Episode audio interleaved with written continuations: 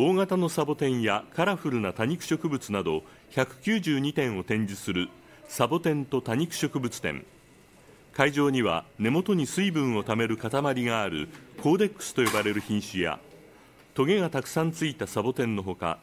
たくさんの葉がついた多肉植物が並んでいます。サボテンと多肉植物は育てやすく見た目も可愛らしいことから